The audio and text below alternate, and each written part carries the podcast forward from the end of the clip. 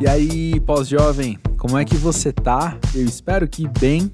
Eu espero que você esteja dando conta de tanta coisa que tem acontecido, de tanta vida que tem acontecido, ou tanta coisa nessa vida do jeito que ela tem acontecido no Brasil em 2021. Se você nunca veio aqui ao Pós-Jovem, quero te deixar um, um abraço extra, umas boas-vindas e me apresentar. Eu sou André Felipe de Medeiros, trabalho com comunicação, principalmente em música e arte, já há um bom tempo e criei esse espaço aqui para poder promover conversas muito de verdade, conversas muito sinceras, muito honestas com pessoas interessantes de vivências diversas, de vivências diferentes, né? Para a gente poder entender cada vez mais o que é ser pós-jovem, o que é a gente estar tá nessa fase da vida quando a gente é novo, mas não é mais novinho, não é mesmo? Quando a gente ainda tem chão pela frente, mas já tem uma bagagem considerável aí nas costas também. E se você ouviu o episódio anterior e ou você me segue no Twitter, você deve estar tá ligado que esse episódio de hoje quase não aconteceu. E eu explico por quê. No meio de tanto trabalho, no meio de tanta coisa, no meio de tanta vida, como eu falei, né? Eu acabo gravando os episódios do Pós-Jovem muitas vezes em blocos, né?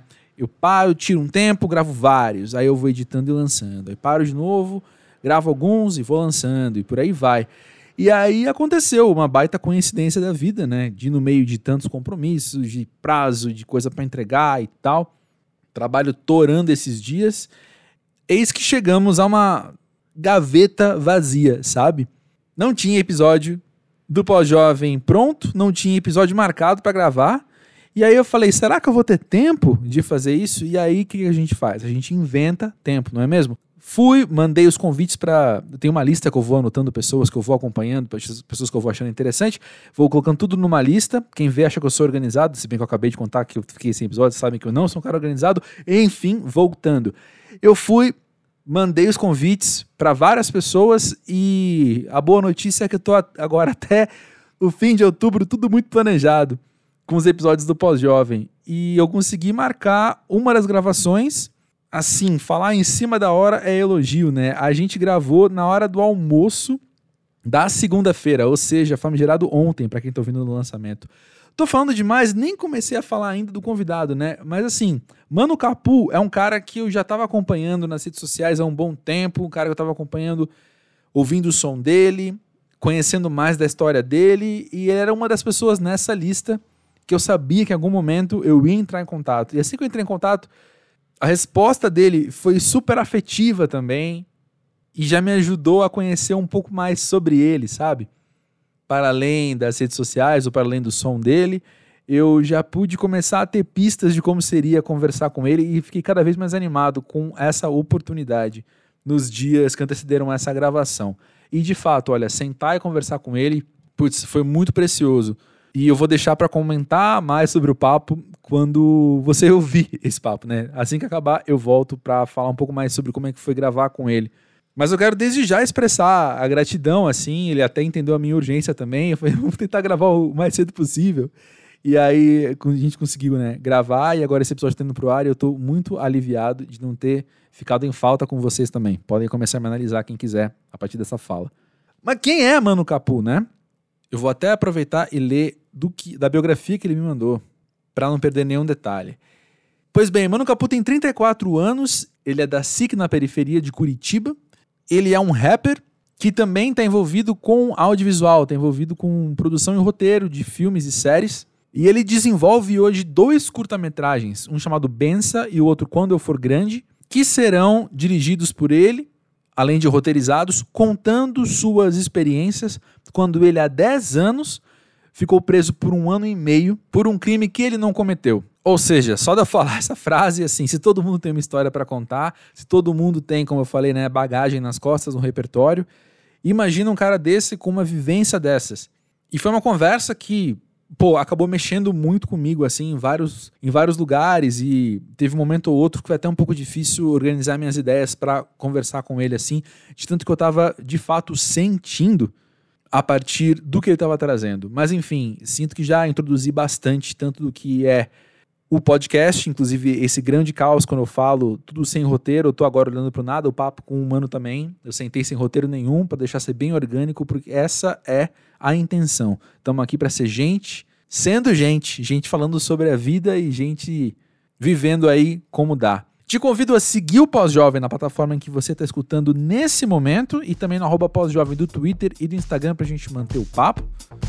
Ouve agora a conversa com o Mano Capu e já já eu volto.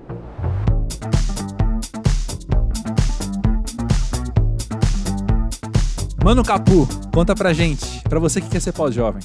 Ser pós-jovem, eu acho que é não envelhecer, saca? Acho que uma pessoa que envelhece não é pós-jovem. Sempre lutar por essa. É que às vezes esse espírito jovial ele, ele quer nos deixar, né? Para mim, acho que é algo que a gente pode continuar sendo jovem e começar a entender as pessoas a partir que o mundo está se transformando, sabe? Se uhum. a gente uhum. não fizer isso, a gente vai ficando arcaico, velho nas ideias, uhum. saca? E isso para mim é, é não ser um pós-jovem. Né? E eu quero ser um pós-jovem, quero ser, sempre ter um espírito jovem, um espírito leve, um espírito livre. Uhum. Para mim é tá muito nesse lugar, assim, ser um pós-jovem. É, eu ia te perguntar, assim que você falou de não envelhecer, eu ia te perguntar o que é envelhecer para você, mas acho que você já começou a responder, né? Envelhecer, então, é não dar conta das mudanças que acontecem ao meu redor. É isso? É, exatamente, né? A Gosto. gente não, não não compreender que as mudanças elas existem, né? O que eu pensei há 10 anos atrás, eu não penso hoje.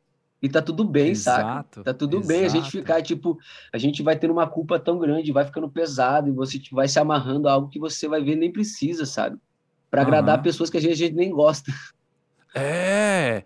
Você tem a impressão, às vezes, que tem gente que recusa a mudar porque parece que está muito comprometido com um, entre aspas, personagem que criou, sabe? Você já entende que eu sou de tal jeito, então eu mudar agora seria eu dar o braço a torcer ou eu, não sei, ter que me reapresentar para você mudado. Isso dá muito trabalho, é mais fácil eu só me manter aqui dentro das minhas quatro paredes. Você tem essa impressão também? Mano, eu tenho, saca, que existem pessoas que vivem personagens. Como eu trabalho com uhum. cinema, né? É um dos meus caminhos, eu entendo que às vezes ao, ao lugar do. É muito perto do segundo ato, o ponto do não retorno, onde a gente está tão amarrado uhum. com tantas coisas que a gente não pode mais voltar. Né? A, gente, a uhum. partir daí a gente tem que se transformar, né? Aí é se transformar para algo que vai realmente ser bom ou ruim, né? Essas transformações. E eu, eu sinto que, né, eu mudei tanto, mano, e nesses 10 anos, como eu te falei, é, 10 anos atrás eu era evangélico. Era da igreja, é, acreditava em tudo isso, saca? Tipo, tinha uma mente mais, mais fechada, mais nichada, um único segmento. É, e depois, quando eu entendi que, cara, o mundo está se transformando, as pessoas, é, é, existem uma diversidade de gênero, existe uma diversidade de classe, de raças, né? E infelizmente a, a igreja evangélica brasileira não contempla todos esses lugares, sabe? São poucos os pastores aí, acho que o único que me passa aí agora na mente é o pastor Henrique Vieira, que tem uma ideia para Frentex, saca? O Rodrigo Nick, que é aqui de Rodrigo Mike, que é aqui de Curitiba também, é um cara, só que é um lugar que eu não frequento mais, saca? É um lugar que eu não me sinto mais à vontade é, em, em estar nesses lugares, estar nesses ambientes. É, acredito que que Deus assim ele está em tudo, né? Está em tudo, está em todos. E aí eu fico pensando o quanto esses dogmas podem é, me prende, saca? E ficar preso é algo que já já não gosto da ideia de prisão, né? Já não me faz uma ou um dogma religioso. É, acho que aí a gente trabalha com esse lance do Estado é laico, né? Uhum. E isso para mim, se você caminha demais, no, no, no, você não abre, sabe, o seu leque de pensamentos, de linha narrativa, você envelhece, né? Se você é, não lê sobre outros temas, né? Algo que eu leio muito agora sim, tipo, para sempre estar, tá, para não cometer gafes, né? Para estar tá super ligada nas questões LGBTQIA+, uhum. sabe? Para entender o que é essa questão, entender essas pessoas, né? Entender como a gente, é, a gente cada vez somar para que essas vozes sejam não, não é o dar voz, né? Não é, não é o, o ser a voz de alguém, é tipo, é, é, uhum. é, que essas uhum. pessoas elas têm a voz delas, sabe? Elas têm que falar. E como, como a gente pode contribuir sendo homens cis héteros, saca? Como a gente pode uhum. contribuir para isso, né? Então, eu fico pensando, cara, é o meu, meu lugar de, de luta, eu fico pensando às vezes, sabe?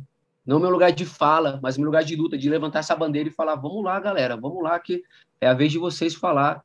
Foram silenciados é. por tanto tempo, né? Aí eu, eu, vejo, eu vejo essa questão assim, sabe? Tipo, de, de como a gente não pode envelhecer nesses lugares e sempre estar tá com a mente aberta. Gosto, gosto sim, gosto bastante. Gosto, inclusive, do vocabulário que você usou, assim. Eu também acabo tendo uma leitura parecida com a sua de um engajamento do qual eu posso fazer parte e do lugar onde eu estou poder somar alguma coisa, entendendo que eu não estou me apropriando da sua luta, mas eu estou de fato somando forças, né?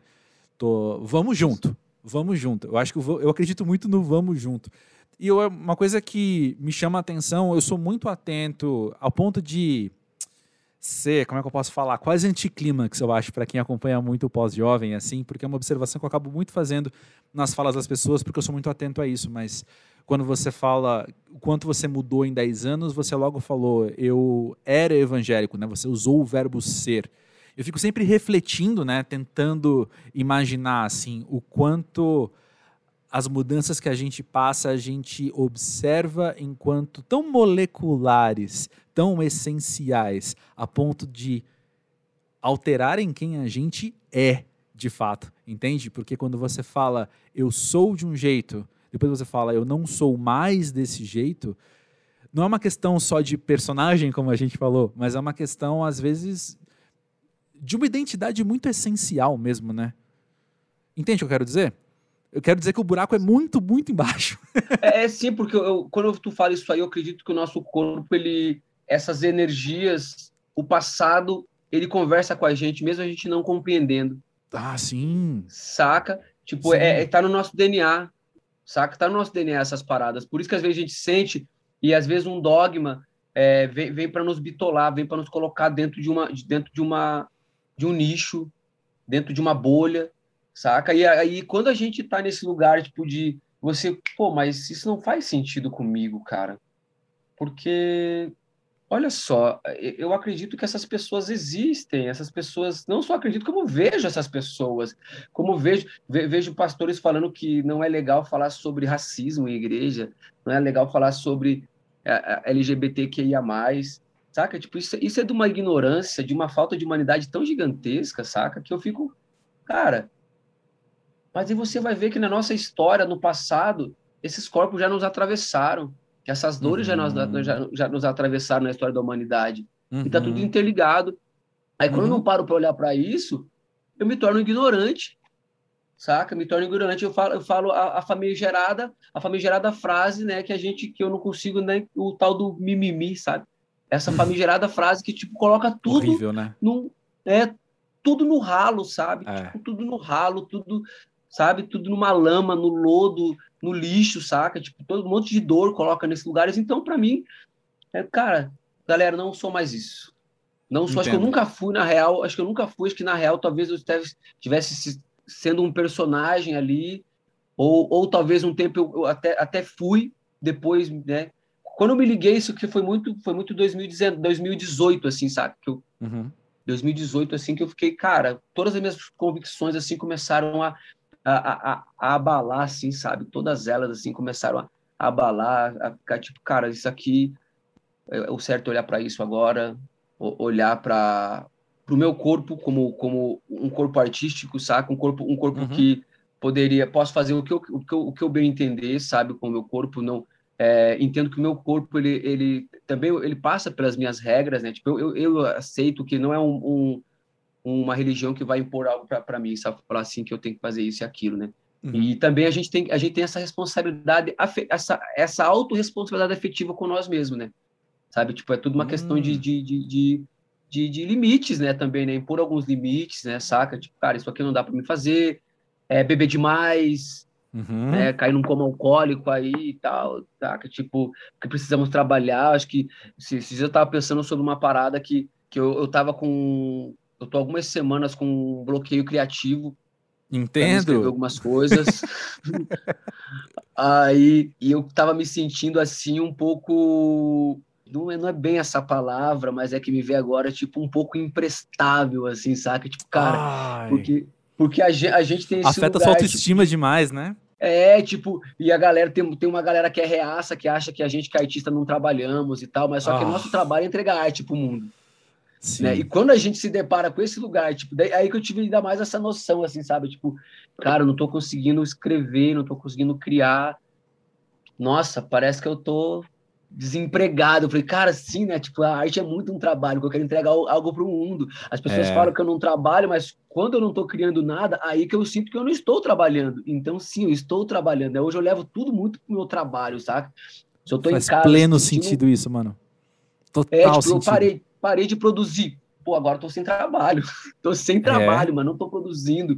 Saca? O podcast pós-jovem, né? Você tem uma meta para lançar. Se não sai no mês, imagina fica um mês, cara, a gente quase se sente desempregado, né? Tipo, cara, Você bem sabe a felicidade não... que eu tô de marcar com você na véspera do lançamento, inclusive. Falei, ó, pelo menos tô cumprindo a minha cota.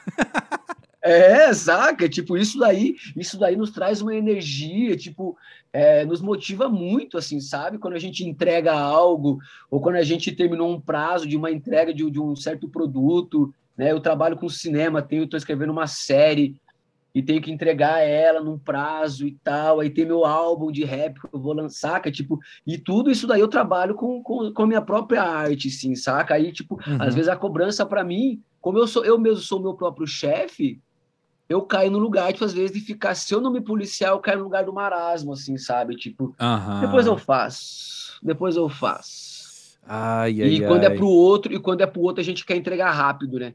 É. Eu falo, não, mas se eu sou meu chefe, eu tenho que me policiar para mim ter as minhas metas. Nossa, você não, você não sabe o quanto você está falando da minha história, você tá contando sobre mim quando você fala tudo isso, assim. Eu fui ontem, assim, dormi grato pensando nisso, assim, que, putz, faz umas. Faz um bom tempo que eu não me sinto mal pela minha improdutividade, porque eu sigo sendo bem produtivo. Tanto quanto eu gostaria, nem sempre. Só que eu já tive épocas, e principalmente no meio dessa pandemia, no meio de momentos, enfim, como é que eu posso dizer isso? Momentos mais obscuros ainda, no meio de tanta escuridão, que estava muito difícil fazer qualquer coisa e aí eu não conseguia fazer, e aí eu somava a dor do não ter feito ao, a dor total ao momento total. E aí era só abismo que chama abismo, sabe? E aí eu tô muito grato porque eu não lembro nem quando foi a última vez. Faz um bom tempo que eu não me sinto assim, sabe? Não sei se faz uhum. três meses, quatro meses, cinco meses, mas é um recorde para pandemia, por exemplo. Eu tô tenho que fazer aquela plaquinha para a parede. Estamos há tantos dias sem ter uma crise de criatividade e produtividade, sabe? Que bom que uhum. não Então eu entendo bem, porque atinge muito vários lugares meus, assim, da minha autoestima, e do meu humor e de como até minha sociabilidade, eu quero me fechar mais no meu canto, não quero falar com ninguém, sabe? Nesses dias de crise. Sim, é, eu, eu, eu estava exatamente desse jeito assim, sabe? Uhum. É, ainda estou passando por ela, assim, eu sinto que eu estou no final desse, de, desse episódio aí, sabe? Esse Sim. episódio nada criativo. Sinto assim que eu estou, tipo, que eu já abri a porta. Último ato. Já tô, uhum. É, tô rodando ali a chave, já vou abrir a porta, vou fechar, e o importante é fechar a porta, né? Quando você está criativo, né? Você, senão vai, é. vai que vem atrás a não criatividade, né? Ela não segue, né? Então fecha a porta, fica aí, não, lá na frente, quem sabe nós se cruza de volta ou não, né? E, é e também eu entendo, muito, eu entendo muito também o, o, tempo que às vezes a gente fala, tipo, não estou criando, mas também é um tempo de introspecção, né? Uhum. Sabe, um tempo tipo de. É verdade. É, tava ouvindo aqui o álbum que eu tô ouvindo para um caralho, assim, o Donda, do Kanye West, uhum. saca? Tipo, ouvindo muito esse álbum, tipo, cara, ouvindo esse álbum, é, assistindo La Casa de Papel, fui lá assistir a quinta temporada um pouco, aí tá assistindo outras séries, é, Caminhos para a Liberdade na Amazon, saca? Tipo, cara, eu não tô criando, mas eu preciso ser provocado. Ah, né? Como que eu tem que provoco? se alimentar, né? É, como que eu me provoco? Quem que lançou a Lineker lançou um álbum novo. Tá hoje na minha uhum. lista pra mim lá ouvir o álbum da Lineker, saca? Vou lá ouvir. Pô, mulher preta trans foda do Brasa aí, não vou ouvir. Né? Uhum. Né? Pô, vou lá ouvir. É, e, e separo esses tempos. Mais que eu não esteja criativo, não esteja produzindo, eu me coloco como uma pessoa que. É, um artista que consome outro, outras artes, né? Vou uhum. ler um uhum. livro, né? Saca? Sempre ando com um livro dentro da minha bolsa. Tô lendo agora O Caminho do Escritor, a Jornada do Escritor Uhum. que é muito voltado para roteirista. Aí também temporada do André Novaes, que é um roteirista preto foda, saca? Tipo, Massa, e aí eu, eu fico, eu fico, eu fico, eu fico me, eu fico me, me, me alimentando, sabe? Fico me alimentando. Tipo, cara, a hora que descer, a hora que a chuva vir, eu, vou, eu já vou ter várias sementes. Né? Tá aqui meu caderninho aqui, ó, e tá aqui, escreva a minha própria história. Saca? Tipo, aqui eu coloco, aqui é quase um, um, um diário, onde eu escrevo, não estou bem e tal, papapá, escrevo várias coisas, tipo, eu, eu gosto muito de falar comigo no futuro. Amo Olha! falar comigo no futuro. E aí, mano, falou, e aí, mano, Capu, beleza? Cara, ó, você precisa dar uma atenção nisso aqui que não tá nessa parte do seu roteiro, tem que escrever um pouco melhor, não está tão audível ou tão visível, está muito literário a parte do roteiro, deixa um pouco mais audível e visível. E como é que é É. você receber essas, esses bilhetes do mano de ontem, anteontem, semana passada? Eu acho massa, eu acho máximo, porque, tipo, me, às vezes me faz me ligar em algo que eu, tipo, que é essa é a importância que eu vejo de, de anotar as, de anotar todas as meus processos criativos, né? Uhum. Até o não, não, o, não, o não tão criativo assim, né? Mas eu anoto para mim se lembrar, tipo, opa, ver, deixa eu ler algo aqui que eu, que eu escrevi que é, foi libertador esses tempos atrás aí, que é escrever em caderno sem linhas é libertador. A minha letra, às vezes, eu me, eu me perco também, que a minha letra não tem uma letra muito bonita.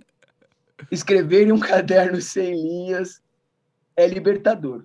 É isso. Eu descobri isso esses dias, que eu, a gente na escola, a gente é ensinado a escrever cadernos com linhas, cara. É. E eu acho horrível isso. Eu escrevi, fui, fui escrever uma carta esses dias aí e escrevi num, numa folha com linha. Falei, caralho, que bagulho paia, cara. Aí comprei só caderno sem linhas, sem linhas, porque me- a linha para mim, cara, para mim também é uma forma de deixar a nossa ingessa o processo, porque ó, aqui você vai ver aqui que é uma parada que eu escrevendo de lado aqui, ó. Porque ontem à Sim. noite eu fiquei trabalhando até umas horas que eu escrevi aqui, não escolho hora, dia e nem lugar onde o fluxo criativo chega em meu corpo. Uhum. Tem hora que eu não escolho a hora. Cara, chegou agora, assisti um filme, chegou aqui, eu vou escrever alguma coisa sobre e tal. Saca? Então, para mim, tipo, eu, eu, e esse caderno aqui eu vou virando ele, sabe? Eu vou virando, Uhum. vou, vou, vou. Muita vou liberdade, né, mano? Vou transformando. Eu quero colocar, é, do- por exemplo, do tempo de prisão, assim, que eu, que eu tinha, assim, né? Dos 18 meses que eu fiquei preso. Uma das coisas que mais me tocou, assim, quando eu saí, eu saí, eu fui, eu fui pisar no, eu fui na grama, pisar próximo de casa, sabe? Que eu tava 18 meses sem pisar na grama. Uhum. E eu fui pisar na grama e agora eu vou começar a colocar é, objetos que me fazem lembrar dessas objetos. É, é, eu, tipo, eu quero colocar agora um pedaço de grama aqui no meu. colar com durex e colocar grama. Que Porque legal. isso vai, me, vai, vai fazer me lembrar de algo, vai, sabe, tipo, vai me remeter, tipo, a essa sensação, tipo, cara, como é você ficar 18 meses sem pisar na grama, sem pisar na areia, sem ir pra praia, sem tomar banho quente, sem comer a comida favorita que a sua mãe faz, Uhum. sem ver as pessoas que você ama, saca? Tipo, aí tudo isso aí eu vou colocando no meu processo criativo porque eu acredito que essas, essas, essas poucas sensações que a gente às vezes perde no decorrer da nossa vida, do nosso dia a dia, dessa correria toda, essas sensações quando a gente, eu, como roteirista, né, falando agora como bem- mais, voltado para filme assim, é, eu consigo entender que quando você, André, ou as pessoas do, do, do pós-jovem assi- assistirem o que eu vou colocar no mundo em breve, vocês Uhum. vão entender que tem uma tem uma dimensão, tem, tem, tem é, é profundo, Uhum. sabe? É, é a profundidade naquilo. Porque tem filmes que às vezes eu assisto, que eu assisto, eu, assi- eu vejo uma profundidade naquele filme e fico, caramba, uau, É. É. incrível, como que, como que aconteceu isso? Porque ali houve um estudo muito preciso, muito grande, sabe? E, e- e a gente conseguir colocar isso nessa sétima arte que é o cinema, é, até mesmo é, é, é, podcast eu acho muito massa ouvir também, porque às vezes tem as telenovelas, né? Que às vezes, às vezes não, a gente não vê, mas a gente imagina, sabe? Ah, radionovelas, é. Aham. É, eu acho incrível essas, essas, sabe, esses formatos que a gente pode transformar e trazer e trazer para a cabeça né, do, do- de cada pessoa que vai se conectar com aquilo, trazer um novo imaginário, né? Sabe? Então, para mim, Uhum. é, eu, eu fico, eu, eu fico é, pensando que tudo que está ao nosso redor, se nós soubermos usar, podemos ser multiartistas, né? Tudo pode, a gente pode transformar em alguma, em al- alguma arte para o mundo, sabe? Tudo, tudo, tudo pode ser arte, né? Sim, excelente. Eu, eu vou querer falar um pouquinho mais sobre isso já já, mas antes tem uma coisa que tá na minha cabeça. Você falou de, que ficou 18 meses sem pisar na grama, sem pisar na areia, sem comer a comida que a sua mãe faz e tal. E uma coisa fica no meu coração quando eu ouço isso, que é, mano, foram 18 meses do calendário. Mas quanto tempo para você durou esses 18 meses? Ah, porque a, a, parada assim que me tocava assim, saca? Tipo, é não ver, não ver meus filhos, acho que isso daí parece que durou uma eternidade, assim, sabe? Parece que durou, tipo, uhum. tipo, foram 18 meses, mas parece que foi, tipo, uns 5 anos, assim, saca? Tipo, que eu fiquei, Sim. cara, sabe? Tipo, uma temporalidade gigantesca de tempo, de tempo perdido, assim, sabe? Só que eu também, é quando eu estava lá dentro, privado da minha liberdade, eu busquei muito me conectar comigo mesmo, sabe? Foi, uhum. foi um período, assim, onde eu me apaixonei de verdade, assim, por livro, uhum Nesse tempo, eu recebi dois convites, né, do, do crime organizado para fazer parte, né? Uhum. E eu não, não quis, né? As duas vezes eu neguei. Uhum. E, e fui me conectar com a literatura, sabe? Me conectar, li mais de 40 livros nesses 18 meses, li, li, li, li livros de várias. O que me caía na mão, né? O problema das prisões brasileiras é que eles não investem na reinserção, né? Tudo, uhum. tudo que o que eu consegui fazer foi é muito por, por eu, eu não desistir de mim mesmo, sabe? Por eu uhum. querer viver, por eu querer, tipo, é uma, uma, uma energia que está, que está em mim, sabe? Que esses dias eu tava falando com uma amiga minha, eu falei, cara, eu tenho muito orgulho de mim, porque eu, eu poderia ser, eu poderia ter virado minha cabeça lá dentro, saca? É, porque verdade. são muitas violências, né?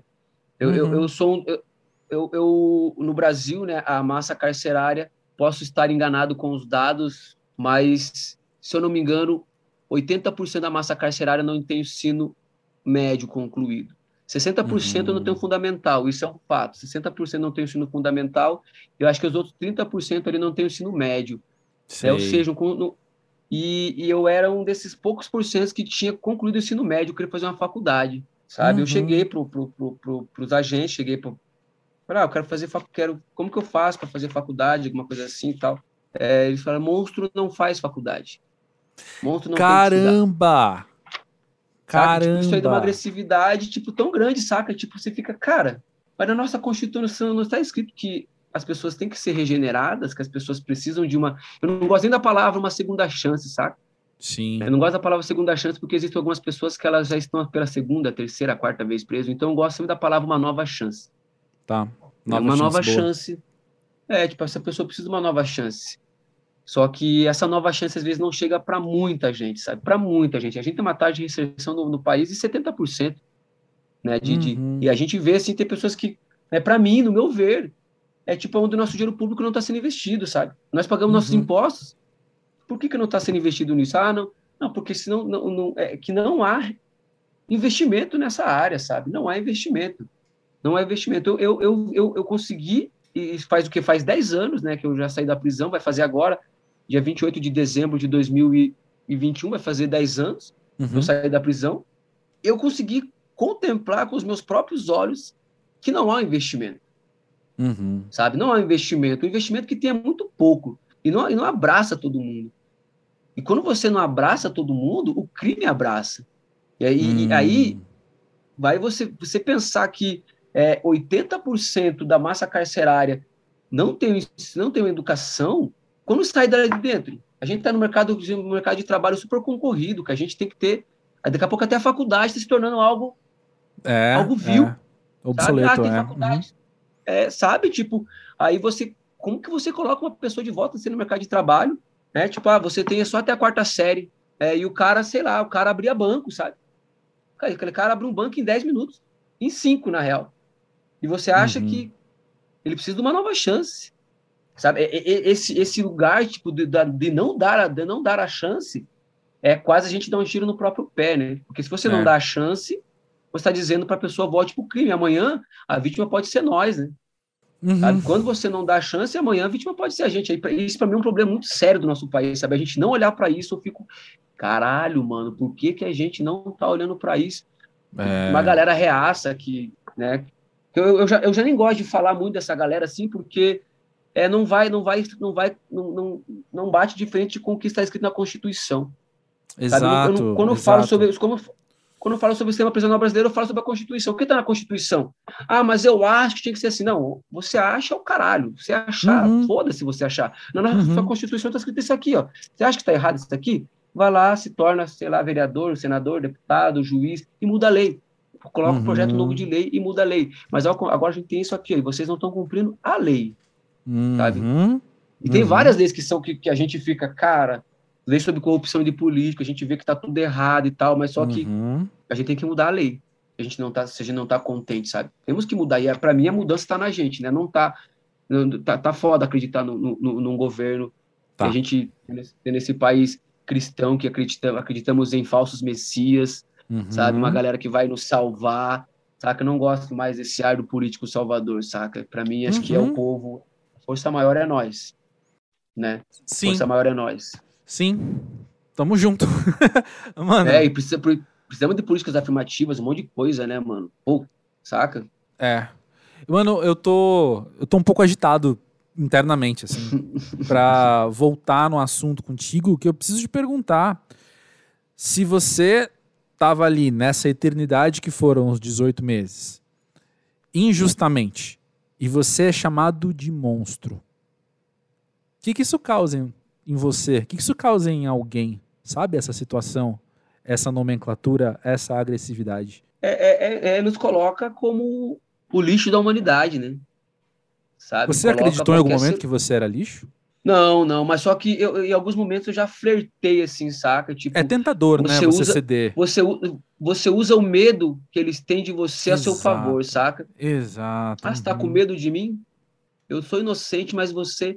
Que é isso, lá dentro ninguém sabe quem é inocente e quem é culpado. Por isso que, é. por isso que o Estado erra, erra, erra feio, saca? Tipo, você pode entrar uma pessoa lá dentro inocente, é, ter uma rebelião e essa pessoa morrer. Uau, né? É. Saca? Uhum. Tipo, e aí, tal. Então, como, como eu já fiz vários comentários, assim, em vários lugares, assim, tipo, teve um tempo que eu era muito ativo em rede social, hoje eu sou um pouco menos. Mas quando eu entrava no tema de prisão, eu falava, eu era inocente, então eu merecia morrer. Você cala a pessoa, tipo, e aí? Ah, não, você não, então, mas só que é uma rebelião. Uma rebelião, uhum. a, é, e isso aí vai tirando a nossa humanidade, sabe? Eu já flertei com esse lugar, assim, saca? Tipo, alguns momentos assim, contar uma história, tipo, a gente queria a gente queria ver onde que estava a, carta, a chorona, né? Chorona chama de carta na cadeia e eu queria saber o porquê que eu não estou entregando essa chorona e tal, papapá. Aí o agente chegou. Cara, você é bandido, mano. Você matou todo mundo lá fora, você não tem que saber de nada disso aí e tal, papapá. Eu falei, você, você, me deu uma raiva esse dia, me deu uma raiva que eu falei, cara, uhum. vai se foder, meu, seu otário. Sabe, mandei o cara já. E falei, nós é tudo bandido mesmo, cara. Nós é isso aí mesmo e tal, qual que é? Vai ficar ruim para você. Deus, cadê? É, quem tava no X comigo falou, porra, mas você nem é. Deu, pra tá vendo como esses caras que eles, eles querem fazer isso com a gente? É, você tá vendo ai, como a, a, a, a, revolta vai aumentando, sabe? A revolta uhum. vai aumentando, vai ficando num veneno, sabe? Daí o cara vai lá, manda todo mundo sair pelado para fora, todo mundo sai pelado para fora. Ah, quem, quem que é o bocadura aí? Fui eu que falei. Ah, e tal, sabe? Tipo, uhum. a, a galera quer, tipo, eles nos transformam em monstros uhum. para depois ter, tipo, você somou com isso, você que somou com, essa, com, com esse descaso, saca? Tipo, é, e, e, não ceder uma simples informação de uma carta, saca? Tudo é motivo de veneno, assim. E eu não acredito muito, saca, também no, no DEPEN. Acho que o DEPEN, assim, é... Ele só cuida da chave, só tem a chave da cadeia só e nada mais. DEPEN, eu tô tentando entender essa sigla. DEPEN é departamento é, é um órgão que cuida da, das prisões do Brasil todo, assim, sabe? Ah, tá bom. Eu me esqueci uhum. também, eu também me esqueci a... Mas entendi a... o, que, o que significa, isso é o que importa. É, saca? Tipo, e é uma galera, assim, que eu falei, cara, vocês são pessoas doentes cuidando de doentes. Você tá tão doente é. quanto eu aqui, que, que eu tô enclausurado, porque você perdeu a capacidade de você dialogar, você maltrata a minha família quando ela vem para cá sendo Caramba. que a minha família não tem nada a ver com isso. Porque é uma ilustração, mano, é uma ilustração muito precisa do que é o Brasil, né? Do é, que é esse Brasil. É, e, e esse Brasil, e esse Brasil que eles colocam como o, o, o, o Brasil é amistoso, sabe? O Brasil que ah. abraça tudo, saca? E a gente começa a ver mesmo que, que o Brasil não é isso não, sabe? O Brasil não é, não é nada disso não, sabe? Tipo, o Brasil é um país, ele é racista, ele é transfóbico, homofóbico. Uhum. Ele é um uhum. país que mata as pessoas, saca? Tipo, uhum. e, e, e, eu vejo assim, né, que o, o DPEM como um órgão desse daí, ele, ele coloca, ele só reflete, né? né? E eu, eu, não, eu não culpo, é, é, tanto, tanto, não quero chegar e culpar pessoas, porque é, é a instituição como um todo, sabe? A gente uhum. tem que uhum. responsabilizar alguns, com certeza, não, não tirando, né? Tipo, se a gente colocar toda a culpa na estrutura, todo mundo fica, beleza, não, eu não tinha nada a ver com isso. Fui transfóbico ali, fui racista, mas era culpa da, da, da, da estrutura. Não, né, mano? Não é bem assim. Tipo, você vai ter que ser responsabilizado. Sim. Precisa ser responsabilizado. Mas como Explica, a gente mas não justifica, né? Uhum. É. E essas tratativas, assim, vai, vai, vai, vai mudando vai, vai, vai, nos, vai, vai nos fazendo mal, saca? Eu tive que passar por muito tempo assim, tipo, até hoje passo por isso para transcender esse lugar, saca? Tipo, é, tirar um pouco do que eu, eu chamo de sangue no olho, né? Tipo, perder um pouco sangue no olho com algumas coisas, sabe? Tipo, porque algumas coisas uhum. nos revoltam assim. E tipo, cara, vou transformar tudo em arte. Vou Sim. transformar tudo em arte. Que é o que eu sou, eu sou um artista, saca? Eu sou canto rap, faço roteiro, faço direção, sabe? Tipo, eu acho isso muito bonito porque a gente podia estar, tá, eu podia estar tá fazendo outra coisa, mas eu escolhi a arte como forma de, de mostrar para o mundo é, as minhas dores, em que primeiro momento, né? Acho que a arte fala muito sobre o próprio artista, né? E depois também passar algo para o mundo, né? Uhum. Saca? Tipo, nesse tempo de prisão, tipo, fiquei preso com meu pai, a gente se encontrou lá dentro. Tem a música Chorona, que fala sobre esse nosso, nosso encontro, a música que eu fiz para ele, para ele sair da vida do crime. E volta e meia alguém me para na rua e fala, cara, eu pedi perdão pro meu pai por causa da tua música. Uau. Eu tinha uma treta com meu pai e tal, e eu vi que você também tinha uma treta com seu pai, pelos caminhos que ele, que ele escolheu, que você não gostava, e você perdoou ele dentro da cadeia. É, e quando eu vi que o meu problema com meu pai e com os meus pais era porque, sei lá, às vezes não comprou um tênis para mim, porque eu queria, fiquei bravo com ele, porque eu discuti por tal uma bobeira, e aí eu comecei, fui perdoar o meu pai. Recebo volta e meia, assim, faz o que menos de um mês, uma pessoa falou para mim, me mandou uma mensagem, se estrobamos na rua, na real, e a pessoa falou para mim, né, eu falei, uau, massa, saber que, que meu trabalho toca homens, né? Que a gente tem que falar uhum. sobre masculinidade, sobre afeto entre homens, uhum. né? A gente tem que falar sobre resgate de homens. Quem que fala sobre resgate de homens, né? A gente só quer ser o cara durão, ser o cara que não chora, se a pessoa é o fortaleza. E isso é uma mentira também que nos contam, né? Total. Isso é o machismo que nos mordeu e quer tirar cada vez mais o nosso afeto, cada vez mais o nosso amor próprio, cada vez, cada vez mais o nosso amor pelo outro, o respeito pelo outro, saca? Uhum. E eu fico muito feliz quando a minha arte toca homens, que é, é, é, o meu é o meu é o pano de fundo de toda a minha arte é feito para tocar homens. Quando eu tive essa sacada assim que eu, uau, é para isso. Vou tocar homens, cara. Vamos falar, vamos falar da gente pra gente. É. Né? Tamo junto nessa também. Tamo junto nessa de de reescrever a masculinidade, né? Sim, André, sim, mano. Muito, muito necessário, muito urgente. Uhum. A gente tocar essas pessoas. Ou sabe? as masculinidades, eu vou me corrigir, tá? As masculinidades no plural, na real, né?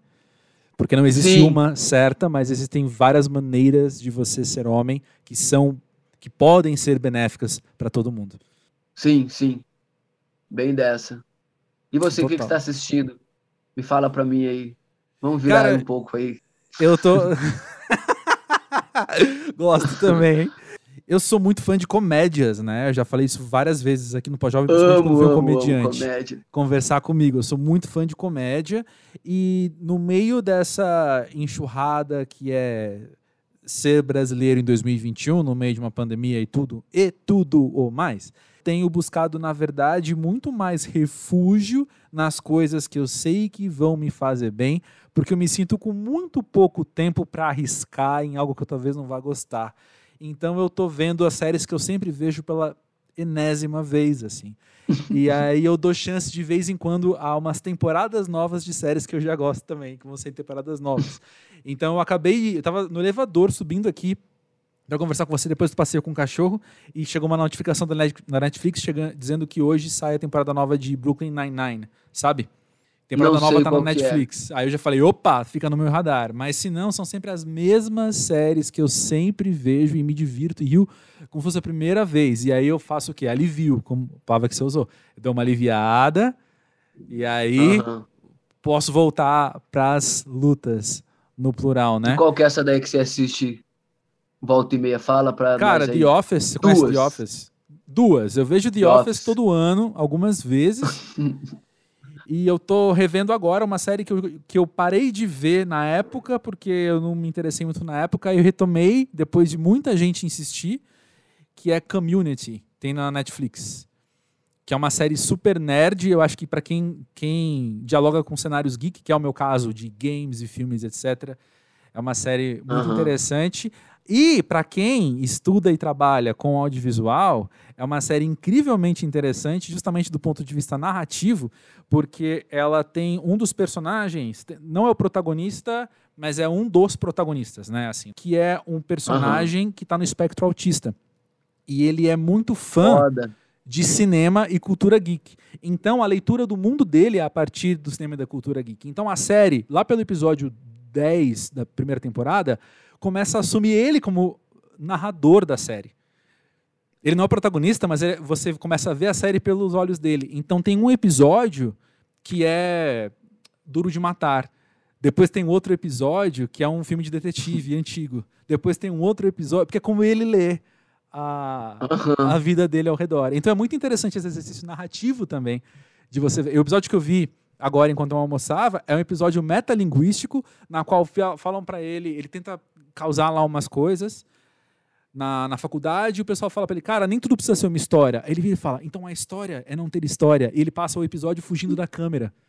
Uhum. É, é, assim, enfim, para quem para quem tá interessado em coisas audiovisuais, narrativas e tal, é sempre muito interessante. Eu pago um pau para essas coisas. Nunca falei tanto no pós-jovem em uma só, de uma só vez. Acho que você tirou de mim um novo recorde aí. Uau, aí ó. Deixa eu te é perguntar uma coisa, mano. Voltando a uma palavra que você usou, que eu gostei muito, que você falou sobre ser multiartista. E aí, na sequência, depois já outro parágrafo do nosso papo, você falou: eu canto rap, eu faço roteiro, eu faço direção. E novamente eu fiquei muito atento aos verbos que você usou. Você não falou, eu sou rapper, eu sou diretor e eu sou roteirista, né? Mas você falou de ser multiartista.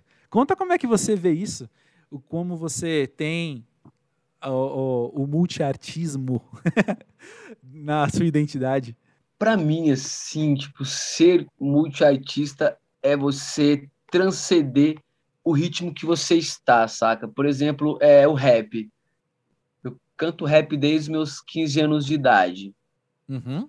Por muito tempo, assim, tipo, quer dizer, muito tempo, que uns três anos, quatro anos, assim, eu fiquei ouvindo muito rap, até os meus 18 ali, sabe? Uhum. Ouvindo muito rap. E isso para mim não é ser um multiartista, isso para mim é ser uma pessoa nichada dentro de uma bolha. o multiartista é você transcender isso daí. Hoje eu ouço Pablo Vittar, amo a Pablo, Lineker, Duda Beat, que mais Atuio, que eu amo demais, e também daí ouço Caetano, ouço criolo, que daí é o rap. Que é rap, porém é o criolo, que... né, cara? Que também é um multiartista. É, então que ele é, dialoga é o cara que é multiartista é. e transcende. E aí, só que depois, daí tá, transcedi no universo musical. Ouço Roberto Carlos também. Tipo, meu, meu, meu, meu ritmo brega, assim, que eu gosto, Roberto Carlos e alguma coisa de Zé de Camargo e Luciano eu também ouço. Sempre bom, bom demais.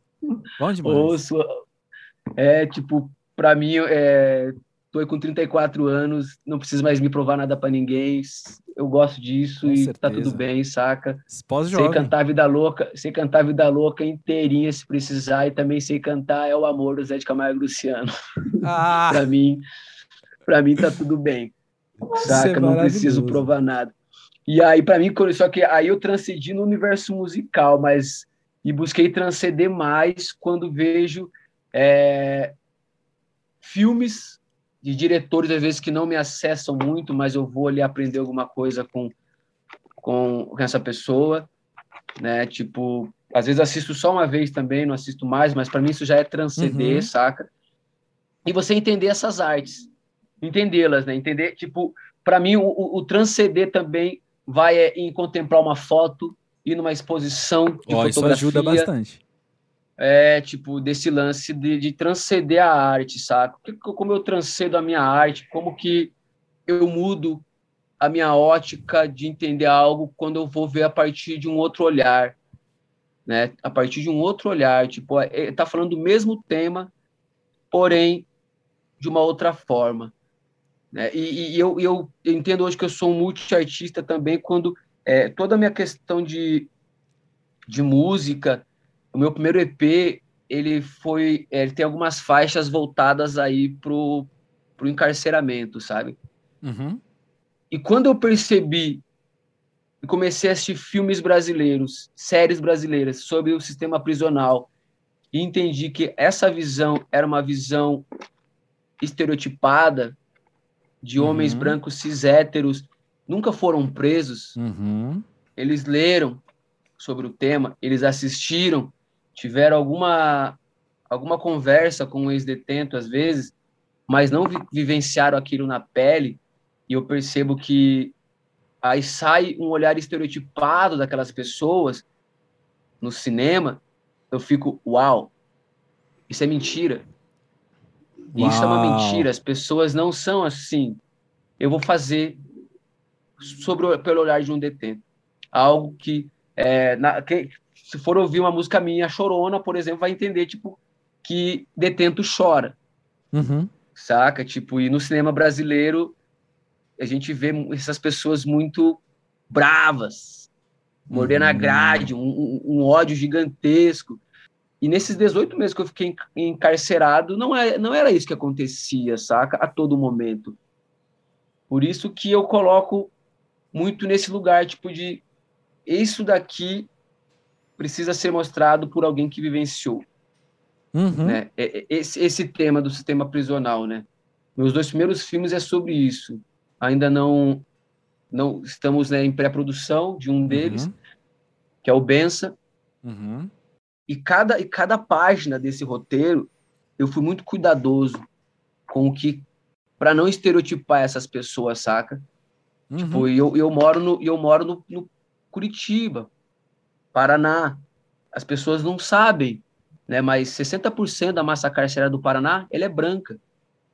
E não apenas sabia. 21% e apenas 21% dela é preta. Né? E também isso é um reflexo da própria, do próprio Paraná, né? Sim. O Paraná é um, é um estado majoritariamente branco. Uhum. E 27%, se não me engano, é de pessoas pretas.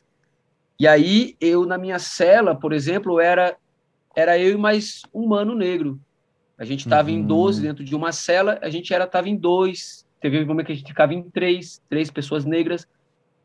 Mas o máximo que foi isso, três pessoas negras.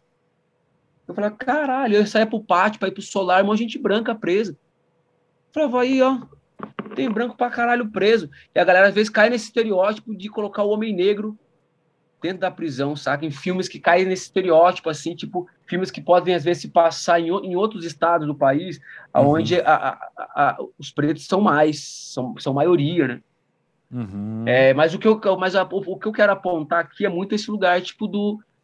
É, de que o crime não é intrínseco a uma pele. O, o crime ele, ele está ligado à condição social que essas pessoas são colocadas. Perfeito. Um cara branco Perfeito. do olho azul, ele pode roubar, traficar, sequestrar alguém. Ele também pode fazer isso. Só que a régua no nosso país é diferente. Né? Tem uma, uma, uhum. uma, uma, frase que eu, que eu sempre, sempre falo ela, que no Brasil as pessoas pretas são culpadas até que se prove o contrário. Uhum. E para mim, ser um multiartista é transcender e olhar para esses lugares, sabe? Entender é, quando eu vejo, um, a, por, por, exemplo, aquela série é, Manhãs de Setembro, que ela é uma série que tem uma roteirista trans ali. Alice Marconi, Mano, que já participou do Pós-Jovem. Exatamente. Quando você vê uma pessoa, você fala, e você assiste a série, você fala, uau, há nuances nessa série. Sensacional. Que você entende que, que não é, é a Aline Vem de outro lugar, né? maravilhosa, uhum. mas a gente saca Aí que, aí que a gente volta lá naquele negócio lá atrás do DNA, que a gente entende, tipo. É.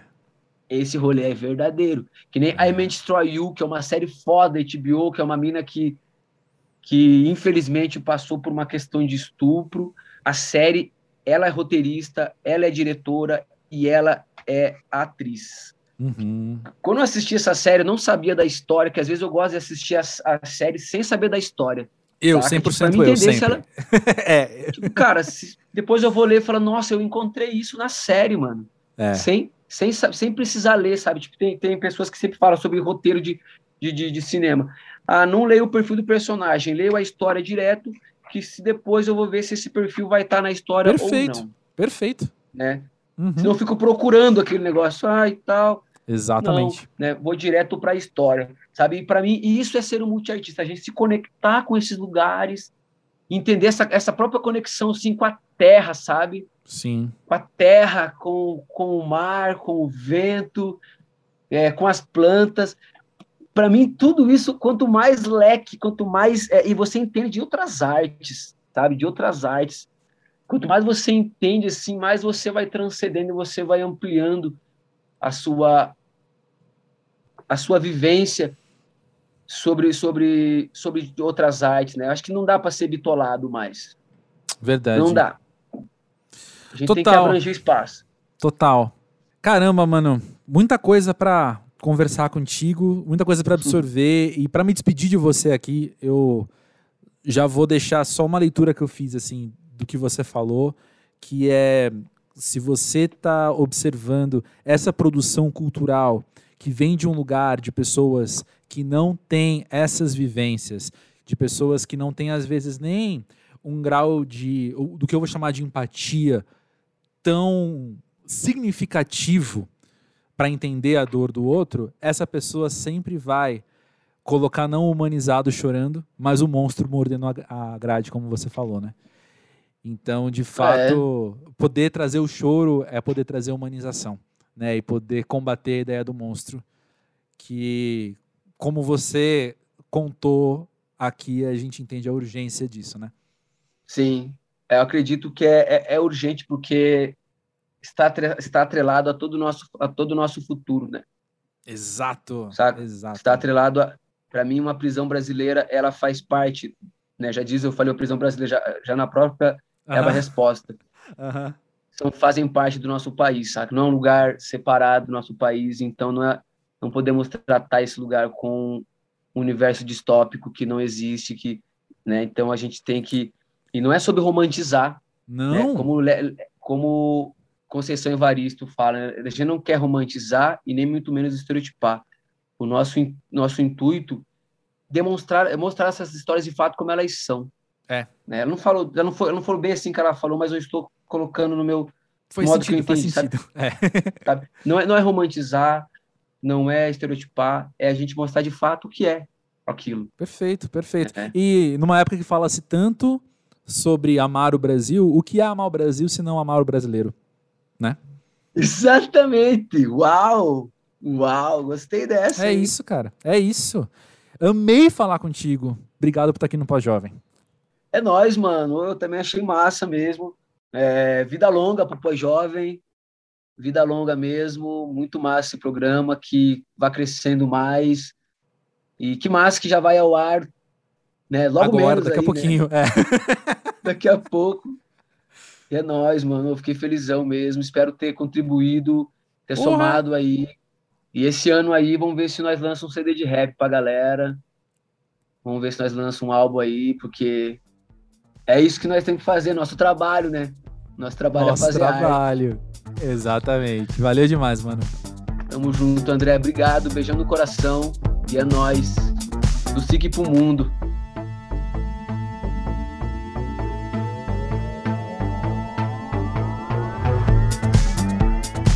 Então, minha gente, putz, como foi massa bater esse papo com ele, como foi legal poder conhecer mais do Mano Capu, um cara que quando acabou a gravação, a gente ainda continuou estendendo mais uns minutinhos de conversa ali, falando sobre várias coisas. A gente trocou umas figurinhas sobre fé também, que foram super legais, super importantes para mim. E, pô, dá uma vontade de ser amigo dele, assim, que cara massa, né? Achei muito engraçado. Eu, na hora, não pensei muito nisso, mas depois editando, eu dei risada sozinho, porque é muito engraçado, né? Ele super esse cara da pesquisa do audiovisual, chega para mim, o que, que você tem visto? E ele não sabe, né, que ele vai se deparar com um cara que gosta de comédia boba, que dá risada de tudo, né? E aí eu trago uma série super hollywoodianas farofona, assim, né? Enfim, sou eu, é o que eu tenho pra trazer, mas eu dei risada porque dá pra sentir na voz dele. Mano, eu vou ser sincero com você, dá pra sentir na tua voz a decepçãozinha, assim, tipo, pô, achei que ia sair algo mais, mais enriquecedor, mais interessante, mas não, veio a farofa. Enfim, muito massa poder bater esse papo com ele. E eu quero começar aqui esse nosso pós-papo, né? Trazendo dois dados que eu acho. Que eu acho não, que eu sei que vão enriquecer o que você acabou de ouvir, né? O primeiro é uma dúvida que eu tinha, eu fui pesquisar, então, o que, que é o DEPEN? E DEPEN nada mais é do que Departamento Penitenciário, né? Um órgão do governo federal com divisões estaduais que, obviamente, então, administram, cuidam das penitenciárias. Um outro dado eu tirei de um portal de educação do UOL, que tinha um artigo que eu vou ler aqui um parágrafo, quando ele falou da educação da população carcerária, né? Do nível de educação, eu fiquei curioso, fui pesquisar mais e diz assim o parágrafo: menos de 13% da população carcerária tem acesso à educação. Dos mais de 700 mil presos em todo o país, 8% são analfabetos, 70% não chegaram a concluir o ensino fundamental e 92% não concluíram o ensino médio. Não chega a 1% os que ingressam ou têm um diploma do ensino superior. E apesar do perfil marcado pela baixa escolaridade, diretamente associado à exclusão social, nem 13% deles têm acesso a atividades educativas nas prisões. E são dados né, que, como, como costumam ser dados referentes ao Brasil, são dados que me, me trazem revolta, né, que me trazem. Eu fico muito inconformado né, ouvindo isso. Lembrando que se essa realidade brasileira é uma realidade da qual eu faço parte, né? Se esse parágrafo não se refere a mim, se refere a uma realidade com a qual eu preciso dialogar. E para concluir esse episódio, eu queria falar justamente sobre isso, sobre diálogos, não sobre diálogos enquanto conversa apenas, mas enquanto ideias que a gente pode trazer. Nesses dias que eu não sabia, né, se o pós-jovem ia ter um episódio nessa semana ou não, se ia sair, ia rolar, gravar, ia editar e lançar um episódio nesta semana tão corrida. Foi muito bom poder parar e ser relembrado um pouco do, do que é o pós-jovem, né? Do que, que a gente está fazendo aqui. O que, que eu estou fazendo na minha vida nesse espaço aqui. E foi até muito uma coincidência muito boa o episódio do Para Dar Nome às Coisas da semana passada ser sobre propósito. E assim que eu acabei de ouvir, mandei uma mensagem para Natália contando as coisas que estavam na minha cabeça, e aí ela respondeu falando que concordava, que nossa, é verdade, porque não sei o que lá. Tudo isso para dizer, né? Eu acho que o propósito do pós-jovem é algo que ficou na minha cabeça nesses últimos dias. E eu sou muito firme nessa essência do pós-jovem, nessa natureza que é vamos trazer gente sendo gente, vamos lembrar que quando a gente olha para o outro, a gente vai enxergar a si mesmo, seja pelo que a gente tem de igual ou pelo que a gente tem de diferente, e vamos lembrar de humanizar as pessoas. E quando eu falo de diálogo, eu estou pensando nos tantos, muitos incríveis podcasts que estão por aí, e eu sei que vocês ouvem vários, porque vocês sempre recomendam no Instagram, podcasts que dialogam ideias muito bem, com propósitos, não sei, informativos, educativos, formativos de alguma forma, né? Que estão aí então trazendo informação e trazendo uma base teórica grande para dialogar, para debater. E aqui o pós-jovem, eu falo isso bastante nos bastidores, né? O pós-jovem não é um espaço de ideias, mas um espaço de pessoas, né? Você não vai ver, nunca diga nunca, né? Mas assim, você olhando esses 80 e tantos episódios do pós-jovem, 90, nossa, 93 episódios do pós-jovem, você não vai encontrar debate mas você vai encontrar gente trazendo ideias. A grande maioria a partir de pontos de vista muito pessoais, a partir de vivências e de repertórios muito pessoais, né? E eu vou dizer assim, não é surpresa para ninguém ouvir que eu discordo muitas vezes dos convidados, né? Mas eu nem me sinto no lugar de discordar dele, ou melhor, de expressar a discordância, porque de novo aqui não é um debate, né? Aqui não são ideias sendo confrontadas, são pessoas conversando e trazendo à tona o que é de fato mais humano.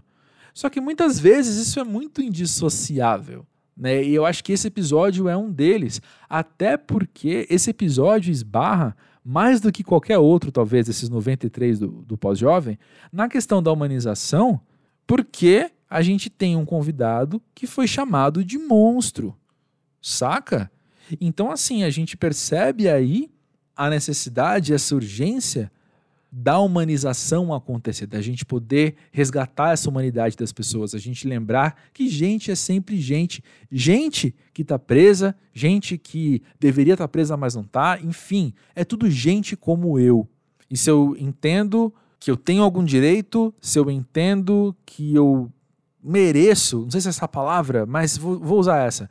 Se eu entendo que eu mereço algum tipo de respeito, o outro, que é gente como eu, também.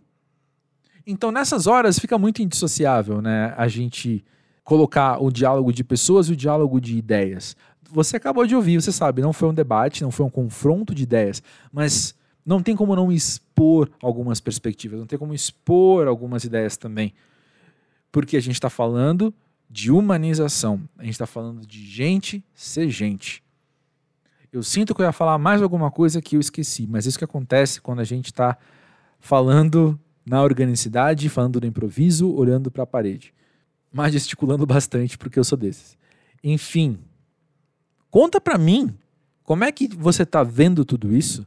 Voltando à questão né, do, do pós-jovem ter o seu propósito, eu entendo também que o pós-jovem está amadurecendo, assim como a gente, né? Ele está amadurecendo e é um organismo vivo que vai mudando de tempos em tempos, para assim como o Mano Capu falou, né, não envelhecer, a gente poder estar tá atento ao que está acontecendo e poder responder a isso sendo sempre relevante.